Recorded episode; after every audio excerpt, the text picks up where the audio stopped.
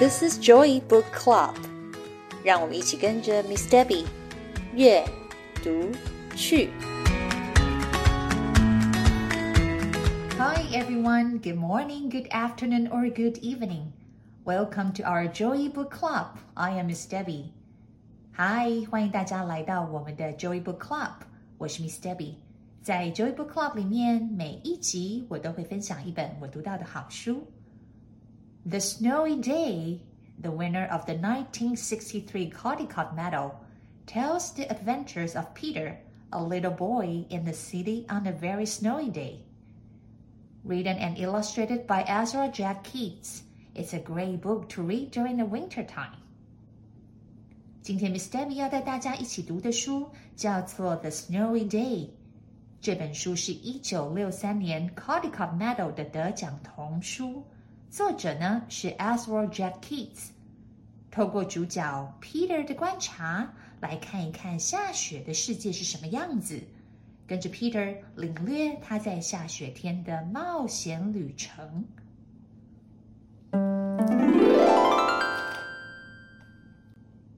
One winter morning, Peter woke up and looked out the window. Snow had fallen during the night. It covered everything as far as he could see. 一个冬天的早晨，Peter 醒来，突然发现窗外已经是白茫茫的一片了。雪下了一整晚，整个世界都变成银白色的了。After breakfast, he put on his snowsuit and ran outside. The snow was piled up very high along the street to make a path for walking. 吃完早餐，Peter 迫不及待地换上了他的雪衣，跑到外头去了。雪积得又深又高，雪堆里面铲出了一条通道，可以让行人通过。Crunch, crunch, crunch! His feet sank into the snow. He walked with his toes pointing out, like this. He walked with his toes pointing in, like this. Crunch, crunch, crunch. 踩呀踩呀，Peter 的脚陷在雪里面了。他把脚掌打开，脚趾向外，继续往前走。接着呢，他又把脚趾朝内踩呀踩。 踩出的痕迹看起来呀，就像是一个国字八一样。Then he dragged his feet slowly to make tracks, and he found something sticking out of the snow that made a new track. 接着，Peter 拖着脚步，慢慢的、慢慢的走，在雪地上拉出了两条长长的痕迹。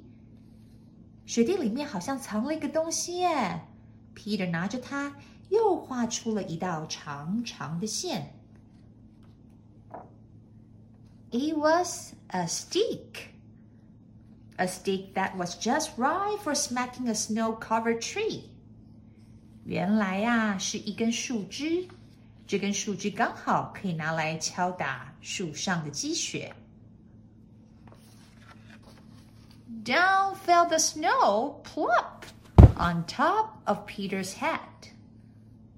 Plop 的一声，一大块的积雪就刚好掉到 Peter 的头上了。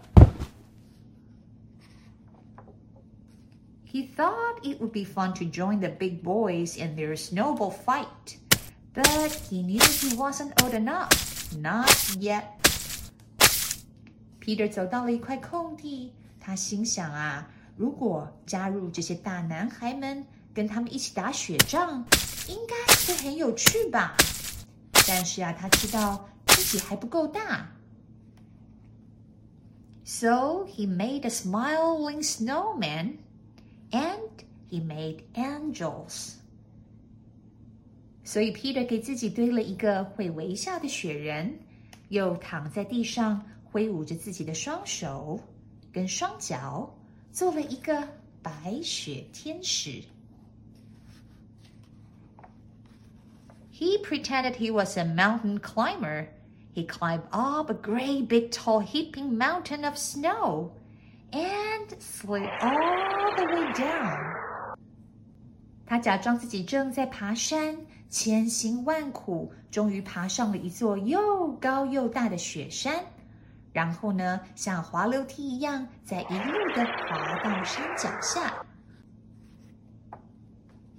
He picked up a handful of snow and another and still another. He packed it round and firm and put the snowball in his pocket for tomorrow. Then he went into his warm house. He told his mother all about his adventures while she took off his wet socks. 回家的路上，Peter 抓起了一把雪，又一把，再一把，把它们压成了又圆又硬的雪球。放到自己的外套口袋里面，想要留到明天继续玩。接着，Peter 进了温暖的家门，跟着妈妈诉说今天所有好玩的冒险。妈妈则帮忙 Peter 脱下了他湿掉的袜子。And he thought and thought and thought about them。坐在浴缸里面，Peter 不断的回想一整天有趣的事情。Before he got into bed, he looked into his pocket. His pocket was empty. The snowball wasn't there. He felt very sad.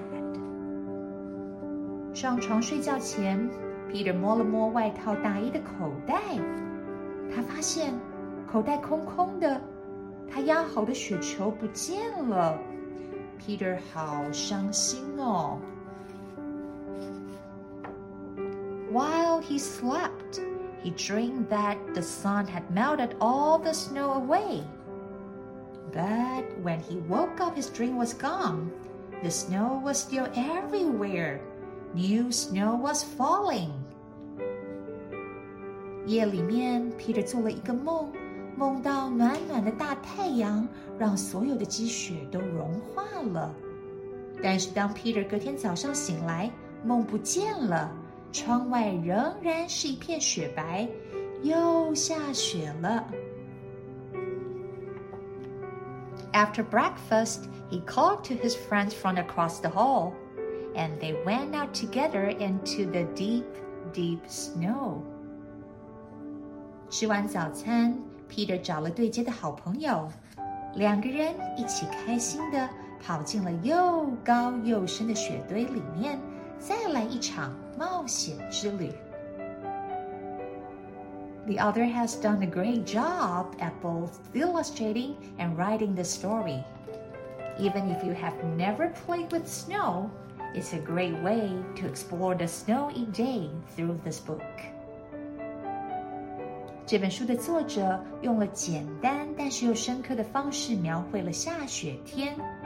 或许我们住的地方不会下雪，但是透过这本书的文字以及图画，有身临其境的感觉哦。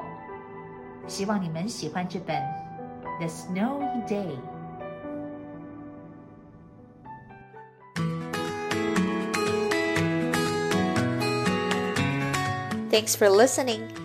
If you enjoy this episode and you would like to help support the Joy Book Club, please share it with others or post about it on your social media. You can always reach out me on Facebook at Miss Debby's Joy Book Club or email me at joybookclub2022 at Miss Debby 一起读书，别忘了订阅 Joy Book Club 的频道。如果有任何的问题，欢迎你们 email 给我。